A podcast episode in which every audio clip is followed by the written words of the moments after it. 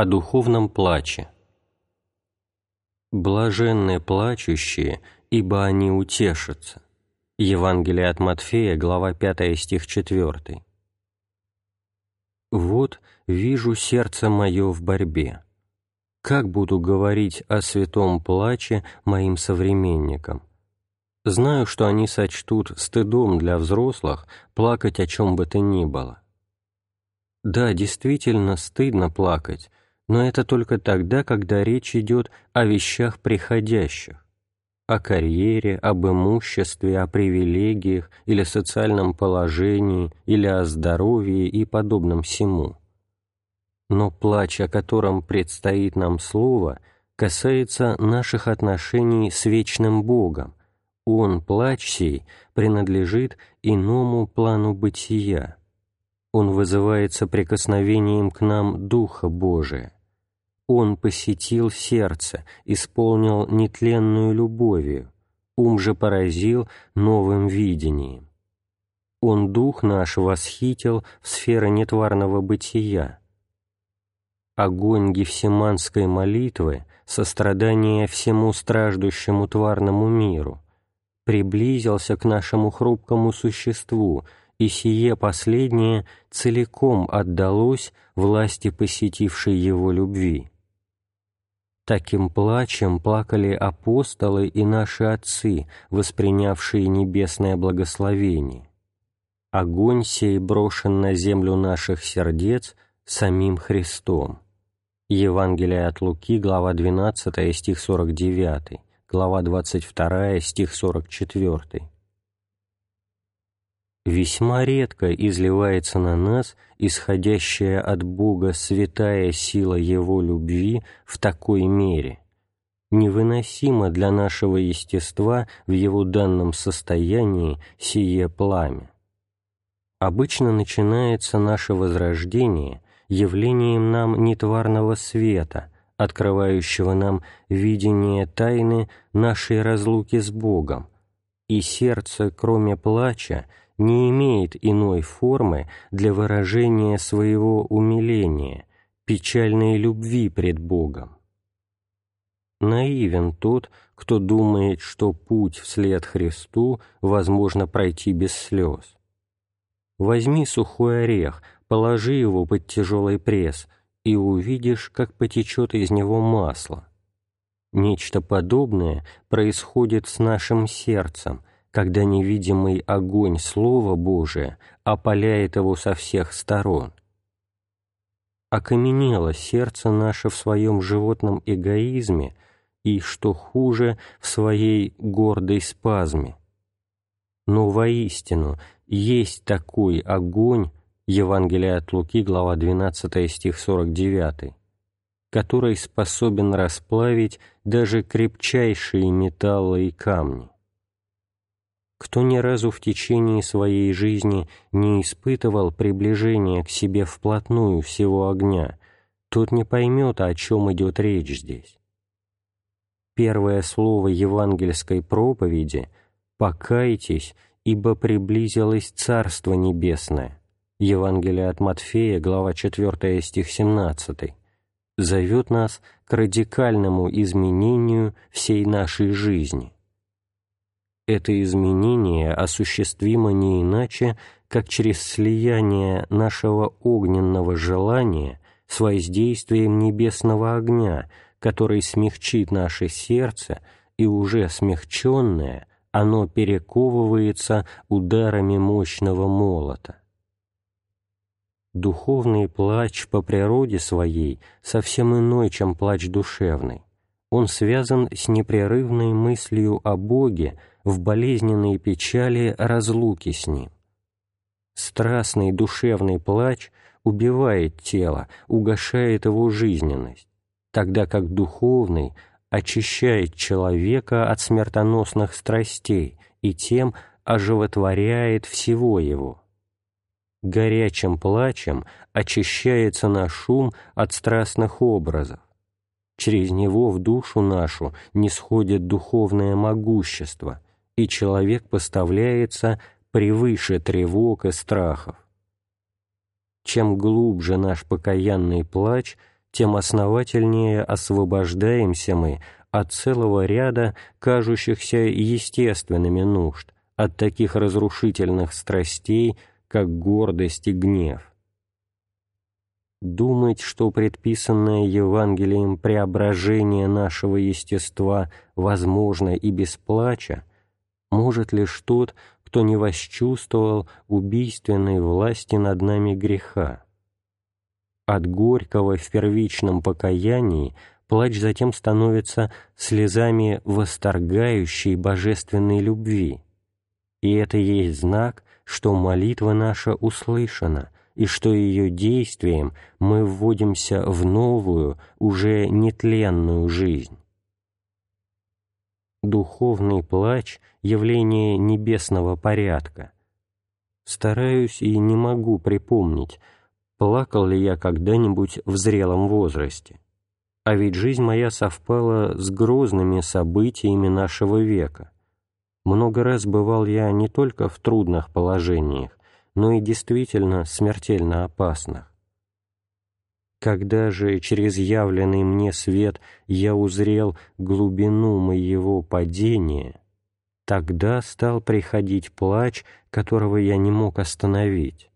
Он бывал сильнее меня в постигшем меня отчаянии. Сначала я плакал за самого себя в ужасе от моего падения позднее за людей, не знающих Бога, охваченный состраданием к ним в их бедственном состоянии неведения Бога. На Афоне же, и особенно в пустыне во время войны, второй, я горько рыдал за мир в целом. Долгое время в моем уме было страшно впасть в руки Бога живого Послание к евреям, глава 10, стих 31. «И жуткая вещь — Бога покинутость. Вне Бога любви все бессмысленно. Душа видит себя брошенную во мрак смерти». Первое послание к Коринфянам, глава 13, стихи с 1 по 3. Страх от этой тьмы мучителен тем, что она не только вне меня, но присуща и внутри меня. Когда же свет нетварный освобождает меня от моего внутреннего ада, тогда от меня отходит всякая страсть, и я понимаю, что Господь Вседержитель может и меня сделать господином по образу Его господства, свободным от всякой чуждой власти, неуязвимым от какой бы то ни было злобы. С переменой в моем внутреннем состоянии связываются перемены и в характере плача. По временам и сердце, и ум живут чудный покой, и слезы становятся сладкими от любви. Когда же Дух Господень отступает от меня, и дыхание бессмертной жизни угасает во мне, тогда некая тоска и даже испуг приходят в сердце — молитва принимала форму томительного отчаяния, и я часами, бывало, лежал лицом к земле. Изнемогая, я переходил на жесткое ложе, слезы продолжали течь, а ум молчал в изнеможении. Я хотел бы говорить о сих явлениях совсем просто — но тогда от читателя скрылась бы могучая сила сих явлений, бесспорно превышающих меру человека, ибо суть дар свыше. Бог есть Дух, и поклоняющиеся Ему должны поклоняться в Духе и истине. Евангелие от Иоанна, глава 4, стих 24. Слова Христа в Духе и истине – допустимо понимать в двояком смысле, в духе истины, исходящем от Отца, Евангелие от Иоанна, глава 15, стих 26, и в духе и истине, свойственных кающемуся человеку, Первое послание Иоанна, глава 1, стихи с 8 по 10. Дух Святой не сходит на человека, и сей последний, как образ Бога, под действием божественной истины и сам становится истинным. бытийное соединение наше с Богом любви предполагает слияние двух воль – Бога и человека. Само соединение совершается в состоянии любви. Бог – личный дух, и человек – личность, персона, соединяются воедино в вечном акте божественной жизни. Так познается нами Бог. Стяжать сию любовь есть конечная цель христианского подвига. Достижение сей цели связано с долгим и трудным путем, но испытывать посещение Божие в великой силе возможно по дару свыше в какие-то моменты, когда душа в порыве раскаяния в грехах становится восприимчивую к сходящему на нее от Бога свету. Однако эти первые посещения еще не суть навеки стяженное состояние спасенных. Это только еще неправедное богатство, которое еще может быть отнято за неверность. Сохранить же сию благодать, прибыть верным всему, чему она нас научила, невозможно без глубокого плача годами. Евангелие от Луки, глава 16, стихи с 9 по 12. Кто думает иначе, с теми отцы наши не согласились бы. И мы стараемся прибыть в унаследованном от них предании святой жизни.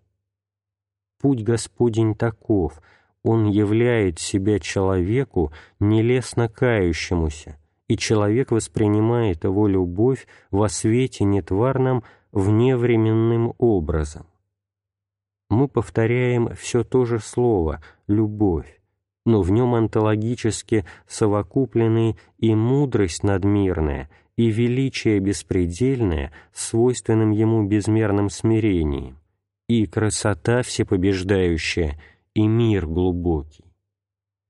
Посещая человека, Бог тем самым делает его причастником своего бытия, неописуемого земным словом. Нас объемлет одно желание — познанную божественную любовь стяжать так, чтобы она стала нашей натурой, неотъемлемой в вечности. Когда Бог видит, что уже ничто во всем мире не сможет снова оторвать душу от Его любви, послание к римлянам, глава 8, стихи с 35 по 39, тогда наступает период испытаний, правда тяжких, но без которых остались бы недоведомыми глубины тварного и нетварного образов бытия, Жестоко сие испытание, невидимый меч отрезает тебя от возлюбленного Бога, от Его невечернего света. Человек бывает поражен во всех планах своего существа. Ему совсем непонятно, где причина того, казавшийся в молитве, подобной Гефсиманской, уже окончательным союз любви, сменился адом богооставленности.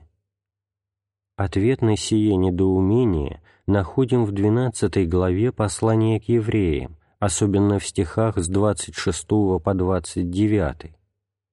Но прежде и после всего мы имеем пример в самом Христе. На Голгофе, пригвожденный ко кресту, он вопрошал Отца, «Для чего ты меня оставил?» И вслед за сим совершилось и, преклонив главу, предал дух. Евангелие от Матфея, глава 27, стих 46, Евангелие от Иоанна, глава 19, стих 30.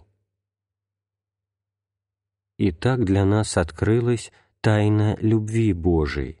Полнота истощания предваряет полноту совершенства. Любовь, пламя которой брошено Христом в душу человека – имеет удивительное свойство. Она поведет его по никому другому недоступным безднам и высотам, даст ему перебороть всякое страдание и даже смерть, бросит его множество раз в неописуемую беспредельность, где он будет один, томясь снова увидеть свет возлюбленного Бога. Таков процесс очищения нашей природы, зараженной люциферическим ядом. Путь Христа ведет от относительного, вечно колеблющегося рода бывания к безотносительному, непоколебимому царству. Духу человека свойственно быть беспокойным в условиях отрезанности от совершенной любви отчей, последствия падения. Образ Бога, человек, ищет святого, непреложного, абсолютного блага. И кто сможет описать любовь к Нему?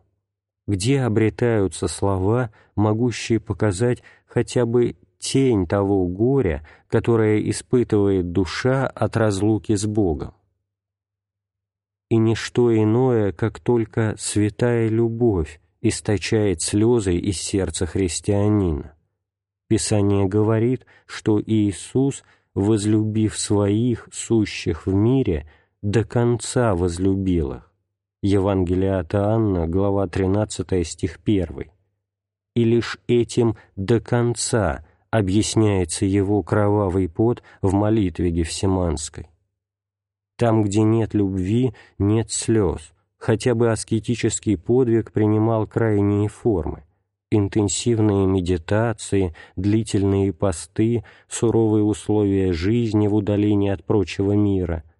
Примеров тому немало и на Западе христианском, и на нехристианском Востоке. Когда смиренный дух владеет нами, тогда льются слезы из глубины сердца.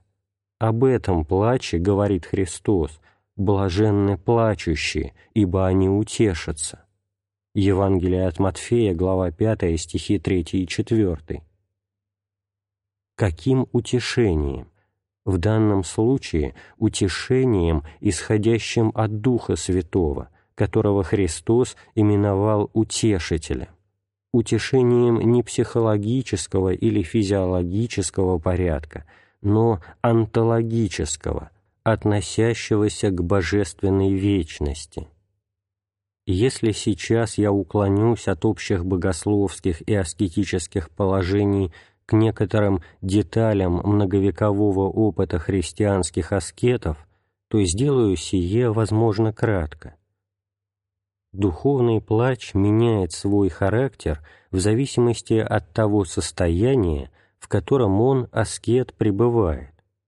Бывают сладостные слезы от близости Бога любви, объемлющего всего человека. Чаще же средний плач, в котором смешаны радость и печаль. В начале покаяния преобладают горестные слезы – порождаемые или сознанием своего рабства греху, или умолением ощутимой благодати, или горечью богооставленности. Возможен плач сострадания человечеству и даже всей твари. Во всех этих видах духовный плач омывает человека от всяких скверн, облепивших его в ходе повседневной жизни, обновляет в нем силу стремления к божественному миру. Плач любви к Богу приобщает его всего к возлюбленному владыке. Ум, душа и даже тело — все сливается воедино, в крепко слитом движении к несозданному свету. Такой плач разрывает тесное кольцо земного бывания, изводя дух человека в сферы небесные, освобожденным от насилия греховных страстей, сообщает нам опыт бесстрастия, освящение всего нашего состава. Отсутствие плача, по учению отцов наших, есть показатель, что молитва наша еще не достигла своей первой ступени восхождения к Богу. Впрочем, после того, как истощаются физические слезы, может быть дана иная молитва, без слов, как тихое ощущение благодати Духа Святого внутри нас, когда мир превыше всякого ума наполняет сердце. Послание к филиппийцам, глава 4, стих 7. Подобное тонкое созерцание объемлет человека обычно после молитвы, в которой он принес жертву любви Богу до конца. Духовный плач – изобилие жизни, бурно возрастающий от силы любви, тогда как душевный плач убивает земнородных. Промысл привел меня жить в стране, где люди воспитываются из детства не плакать, где плач презирается как нечто недостойное цивилизованного человека. Нельзя не уважать сей культуры, но не следует забывать, что это относится к тому положению, когда ноги наши крепко приклеены к земной коре. И отцы-аскеты не плачут о лишении временных ценностей, и вместе они же настаивают на необходимости духовного плача, без которого не смягчится окаменелое в страстях сердце, неспособное любить евангельской любовью. Ум плачущего христианина всецело направлен в сферу божественной вечности, ибо только о сей последней говорится в заповедях Христа. Множество положений – несносных для живущих банальной жизнью мира сего, для плачущего согласно с заповедью Бога проходят незамеченными. Его не устрашает бедность, его не низлагают ни оскорбления или уничижения со стороны сынов века сего, ни иные удары временной судьбы.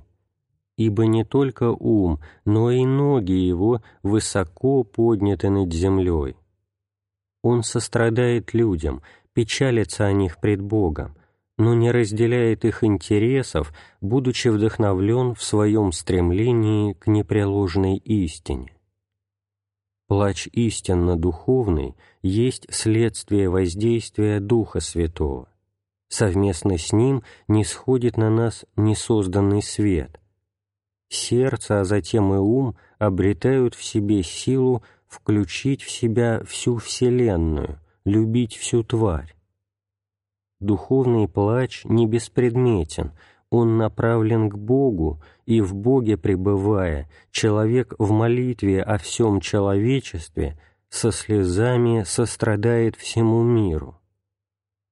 Отцы советуют беречь сей дар хранением заповедей, чтобы не оскорбить Духа Святого каким-либо грехом, но его нельзя культивировать, ибо он не заключен в пределах нашей тварной натуры.